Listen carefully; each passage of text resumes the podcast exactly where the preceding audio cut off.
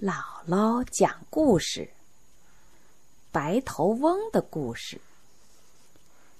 有一种鸟，它身上的羽毛是黄的，头上的毛是白的，大家都叫它白头翁。它叫起来的声音总是“懊悔，懊悔，懊悔，懊悔”。为什么它头上的毛是白的呢？为什么他老是叫懊悔呢？这里边啊有个故事。白头翁小时候是一只非常漂亮的鸟，长着一身青色的发光的羽毛，又聪明又伶俐，一天到晚蹦来跳去，飞上飞下，真是说不出的快乐。那时候。当然不会有人叫它白头翁，它的名字怪好听的，叫小青鸟。有一天，小青鸟的爸爸妈妈对他说：“孩子，你已经长大了，不要只管玩儿，去学一种本领吧。”小青鸟答应了，就离开爸爸妈妈。到外面去学本领。小青鸟飞到树林里，看见树医生啄木鸟正在替大树医病呢。啄木鸟用嘴在树干上敲着，然后听了听，一下子就捉出一条虫，又敲了敲，再一下又捉出一条虫来。大树。非常感激的对啄木鸟说：“谢谢你好医生，你替我除去了身上的害虫，我会长得更健壮。”小青鸟想，做一个医生倒不错呀。他就对啄木鸟说：“啄木鸟医生，我跟你学医吧。”啄木鸟说：“好的。”不过，学医不是一件容易的事，要有恒心，至少要学三年才能学会呢。小青鸟说：“三年就三年好了，三年以后我一定能成为有名的医生。”小青鸟就跟啄木鸟学医了。学了一阵子，小青鸟觉得学医。太没意思了，整天都是在树林里转来转去，一会儿捉一捉，一会儿敲一敲，给树找虫子，太乏味了。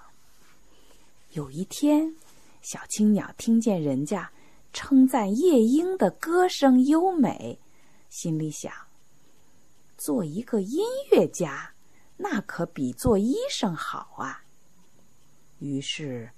他没有告诉啄木鸟，就跑去找夜莺，说：“夜莺姐姐，我跟你学唱歌吧。”夜莺说：“好的，不过唱歌要勤学苦练，起码要五年时间才能学会呢。”小青鸟说：“五年就五年好了，凭我的聪明，五年以后。”我一定会成为一个出色的音乐家。小青鸟就跟着夜莺学唱歌了。学了好长时间，小青鸟还是唱不好歌。小青鸟觉得唱歌太难学了。有一天，小青鸟看见建筑师老鹰在树上造窝。他想，假如我能成为一个著名的建筑师，那有多好啊！唱歌有什么意思啊？于是，小青鸟又跑去找老鹰，说：“老鹰伯伯，我跟你学造窝好吗？”老鹰说：“好的，不过造窝不是短时间就能学会的。”至少要学七年才能学会呢。小青鸟说：“七年就七年，七年以后我一定是一个世界闻名的建筑师。”小青鸟就跟着老鹰学造窝了。学造窝，又要动脑筋，又要花力气，要能画图样，又要能计算，真不是件简单的事。小青鸟学了很长时间，还是学不好。小青鸟慢慢的灰心了，它想回家去，可是本领还没学会呀。一天。小青鸟在河边散步，看见鸭子在游泳，一会儿浮在水面，一会儿潜入水里，本领真不小。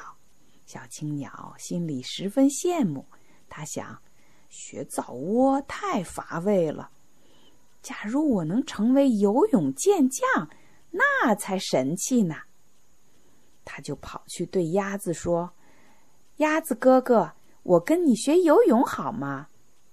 鸭子说：“很好，不过学游泳要耐心，要勇敢，才能学会呢。”小青鸟说：“耐心、勇敢，这有什么了不起？你看着，我是不是勇敢？”小青鸟一跳就跳下水去，没想到自己像块石头一样往下沉。吓得他慌忙大叫：“哎呀，救命啊！救命啊！”幸亏鸭子赶快用嘴把它的尾巴叼住，拖上岸来，要不啊，小青鸟就淹死在水里了。从此，小青鸟再也不敢学游泳了。可是，总要学一件本领啊。这时候。小青鸟看见一群大雁排着整齐的队伍从天空上飞过，小青鸟就说：“大雁叔叔，你们干什么去呀？”燕子回答：“我们要去长途旅行啊。”小青鸟想：“长途旅行也不错。”就对燕子说：“我跟你们一块儿旅行吧。”燕子说：“可以呀，不过路途长得很，要能吃苦耐劳才能赶得上。你能吃得消吗？”小青鸟说：“能，我能吃苦耐劳，赶得上的。”小青鸟就和燕子一起起飞，燕子们个个身强力壮，拍动着大翅膀。飞得多快呀！小青鸟在后面拼命地扇着翅膀，弄得满身大汗，还是跟不上。燕儿们越飞越远，小青鸟就落在后面。慢慢的，燕子们都飞得看不见了。小青鸟只好懊丧地回到家里。时间过得好快呀，十年的时间已经白白过去了，小青鸟一件本领也没有学会。这时候啊，小青鸟已经不是一只年轻漂亮的鸟了，它变得十分苍老，青色的羽毛像秋天的树叶一样，变成了枯黄色。头发呢，也全白了。大家看见它，再也不叫它小青鸟了，而叫它白头翁。他懊悔自己年轻的时候没有好好的、专心的学会一样本领，所以天天站在树上，悲哀的叫着：“懊悔，懊悔，懊悔，懊悔。”现在你知道白头翁为什么头上的毛是白的，为什么老叫懊悔懊悔了吧？